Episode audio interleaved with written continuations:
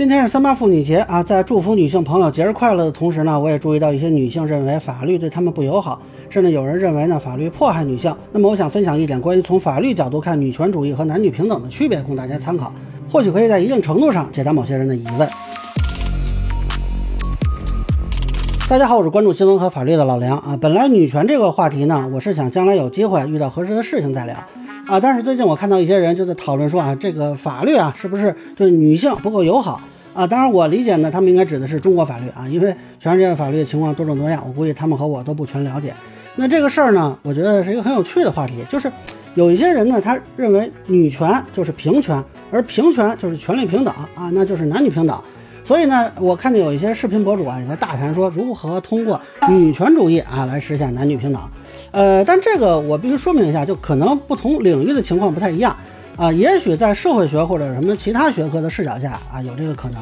但是至少从法律视角下，我觉得这个不太可能实现的。因为女权主义和男女平等在落实层面看，啊，我个人认为它完全是南辕北辙啊。先说法律上的男女平等啊，不同国家的情况可能不太一样。那中国宪法规定，妇女在政治的、经济的、文化的、社会的和家庭的生活等各方面享有同男子平等的权利。国家保护妇女的权利和利益，实行男女同工同酬，培养和选拔妇女干部。大家注意，这里很明确的说啊，是平等权利啊，这也是整个法律体系里男女平等的效力来源，是宪法授予的。但问题在于呢，什么是平等啊？或者说，你这个平等，我们在具体的落实的时候是怎么去体现啊？这一点可能很多人并不了解。就我个人理解呢，目前我们的法律是以抽离性别因素作为一个一般规则。强调性别因素作为特殊规定，那么来落实的。比如说民事权利主体，我们是不以性别来区分的。你是权利人啊，那就权利人呗啊，不区分什么男权利人或者女权利人。呃，刑事上也一样，你是被害人还是被告人啊，我们也不区分说男被告人啊，女被害人啊。行政相对人就甭说了，这个就是法律上的一个一般规则啊。其实也不光是说性别平等用这个办法，比如说我们要求年龄的平等、地域的平等啊，那我们也要抽离相关因素。啊，只有在极个别情况下，我们可能会规定啊什么样的年龄啊，你有像什么样的行为能力，或者你户口所在地如何如何啊。那么现在大多数情况呢，就是哎，你报个身份证号就行，这个就是法律的一般规则啊，就是规定一个没有具体标签的主体。当然了，有强调性别因素的啊，最典型的就是刑法里强奸罪啊，目前只是以这个女性作为被害人的啊。当然这一点也是饱受诟病啊，很多人也提出是不是应该把男性也加进去。那么目前反正是没有的。那民法典呢，其实也有说强调性别因素的条款，女方在怀孕期间、分娩后一年内或者终止妊娠后六个月内啊，男方不得提出离婚。但注意，这种强调呢，有一些啊是基于说极个别的这种性别的原因，有一些呢，它其实本身并不是基于性别啊，而是说基于这个性别可能实施的某种行为，比如说生育和抚育子女，主要是保护这种社会行为有序，而并不是单纯因为你的性别。如果说啊，你没有实施这个行为，或者说这个行为它本身结束了啊，那这种强调保护也就消失了啊。比如说女方分娩之后一年，这男方还是可以提出离婚的，那这时候你性别变化了吗？那肯定没有变化。所以我就说这是一个极个别情况的特殊规定。呃，但是女权主义者们啊，至少我目前观察到的出现在国内的这些女权主义者们的主张吧，他是一定要强调性别因素的。就是女性的视角、女性的体验、女性的权益、女性的地位、女性的贫穷、女性的困境。总之呢，一定要强调这个性别因素在各方面的影响。而且呢，一部分女权主义者持有一种观点，就是，啊，一样它不代表公平，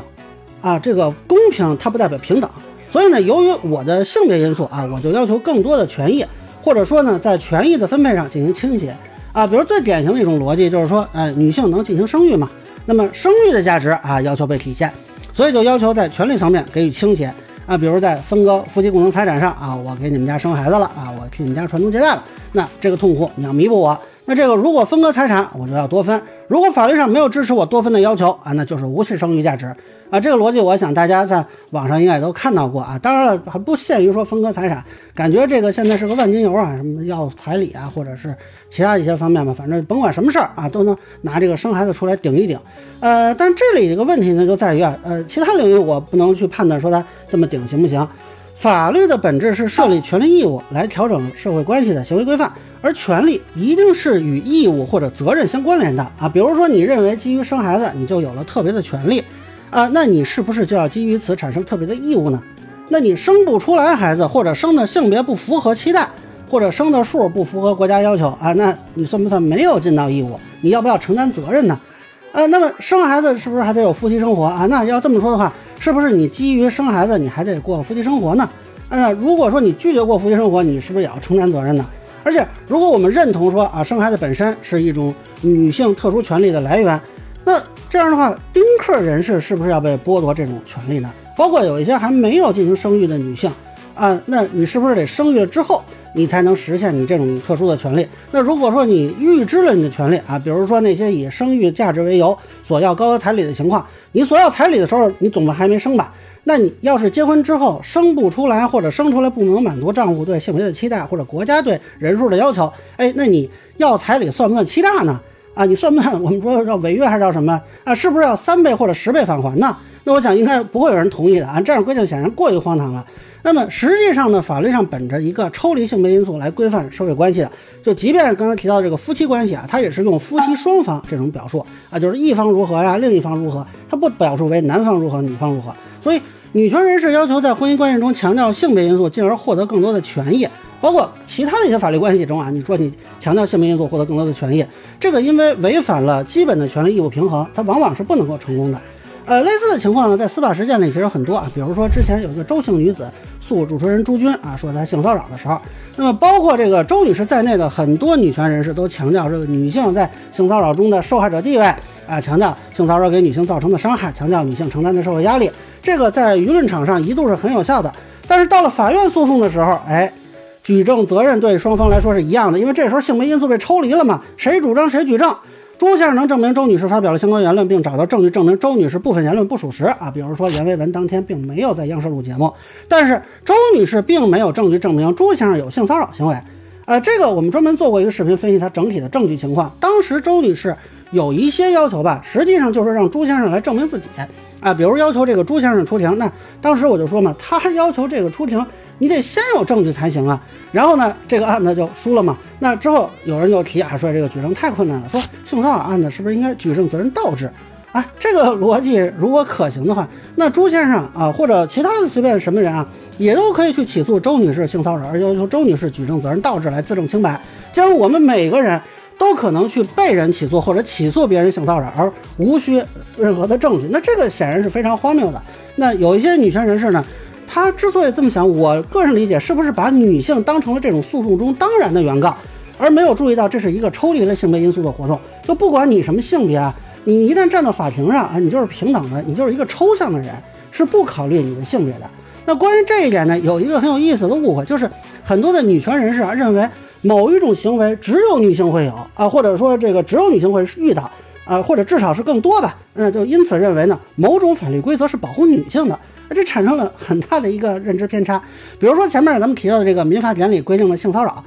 那有一些女权人士就认为呢，这是为了保护女性的。呃，这个想法从法律角度看没有什么依据，也有可能最开始提性骚扰这个问题，女性提的比较多。但是如果你仔细去看的话，立法的时候是没有区分男女的，所以性骚扰条款实际上既保护女性，也保护男性，甚至还包括对。来自女性或者来自男性对男性的骚扰，这也要规制的啊。当然，有一些人会说，哎，哪种情况比较多一些啊？哪个情况比较严重？那不好意思，这可能是社会学或者其他方面要研究的问题。法律规定权利义务的时候，只是把每个社会成员作为一个抽象的人来规定的。我们不讨论他的性别啊、种族啊、文化程度的这些分野多少的问题。你像故意伤害案中啊，很多这个受害人啊，她也是女性，那我们不会说这个罪名是专门用来保护女性的吧？那这种认知偏差呢，在立法领域啊，其实是非常常见的。你比如说离婚冷静期啊，女权人士认为呢，这个就是限制女性啊，进而认为呢，这个对女性不友好。但大家仔细看那个法律规定，是针对夫妻双方的啊。现实中呢，也有一些女性她是不愿意离婚的嘛。再比如啊，反家庭暴力法，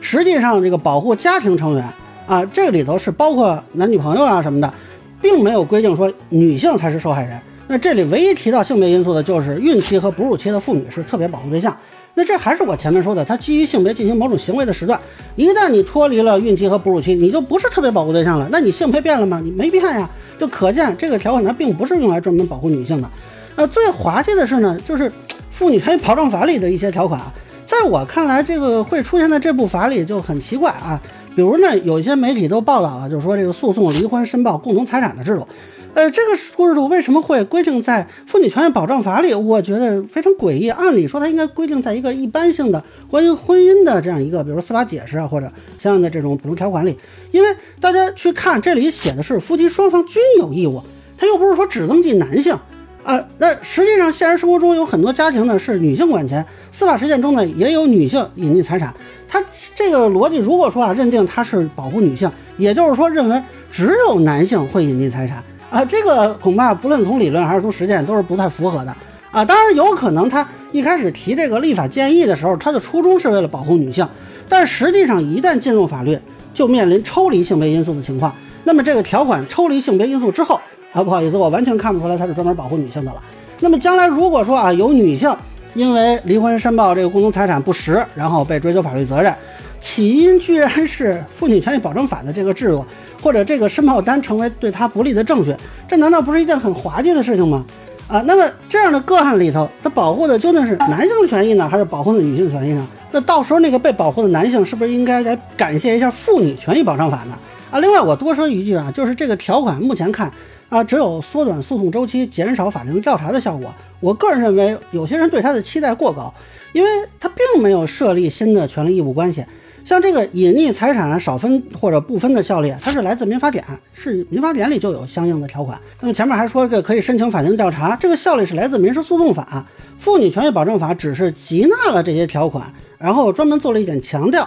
它其实没有说限定只是女性可用啊。那在我看来呢，这就是民法典早上三个头啊，民诉法晚上四个头，我给你换个顺序，然后组合起来。呃，我不太理解这些女权人士当时为什么贪官相庆啊。这个没有新法，它原来的法律也是这么规定的，只不过以前可能没有宣传强调，有一些人可能不知道而已啊，所以他们还说他们是觉醒了啊。实际上呢，这个司法实践中呢，这问题啊很多是隐匿财产没有证据去证明。比如说你是一个家庭主妇，你根本就不知道你丈夫把财产藏哪儿去了啊。如果说是因为登记了，然后这个证据问题就解决了，这怎么可能呢？你要这么说的话，以后这法院审官司。就让大家先都把证据登记一下，然后就没有伪证，就没有缺证了，是不可能的呀。那遇到这个情况，还是得靠当事人自己，或者说请法院去收集证据啊。那我个人呢是很怀疑这个登记制度在防范隐匿财产方面，它会有什么实际的效果？你就更别说是单纯的防范男性了。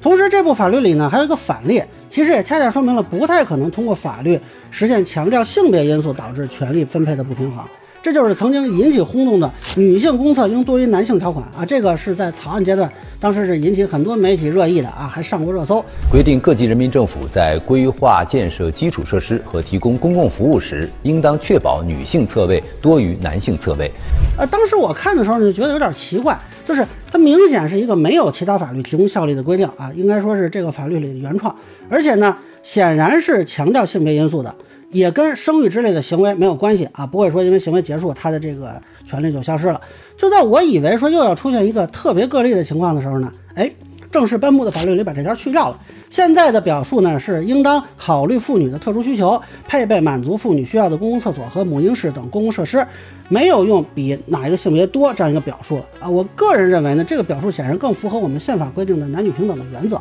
啊。当然，我个人是支持多建公厕啊。但是大家思考一下，究竟是多建无性别公厕合适呢，还是说呃多建某一性别公厕去便利某一性别更合适呢？啊，这个大家可以探讨啊。那总之呢，从法律的运行规则来看，这套系统它更倾向于保护一个普通的人，而不是去保护男人或者女人，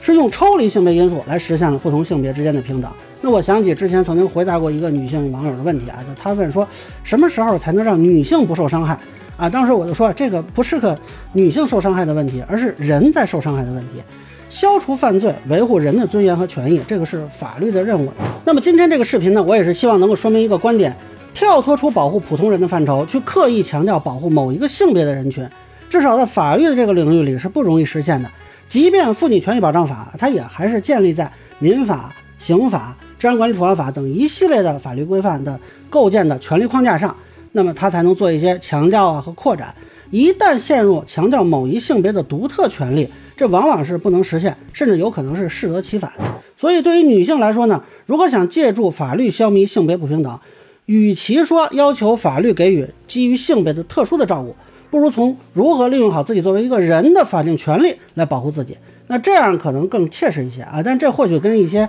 女权人士强调性别因素的思路啊是有点相左的。那么如何选择啊，这就看大家的个人的智慧判断了。那以上呢就是我对女权主义和男女平等区别问题的一个分享，个人浅见难免疏漏，也欢迎不同意见小伙伴评论区弹幕里给我留言。如果你觉得说的还有点意思，您可以收藏播客《老梁不郁闷》，方便收听最新的节目。谢谢大家。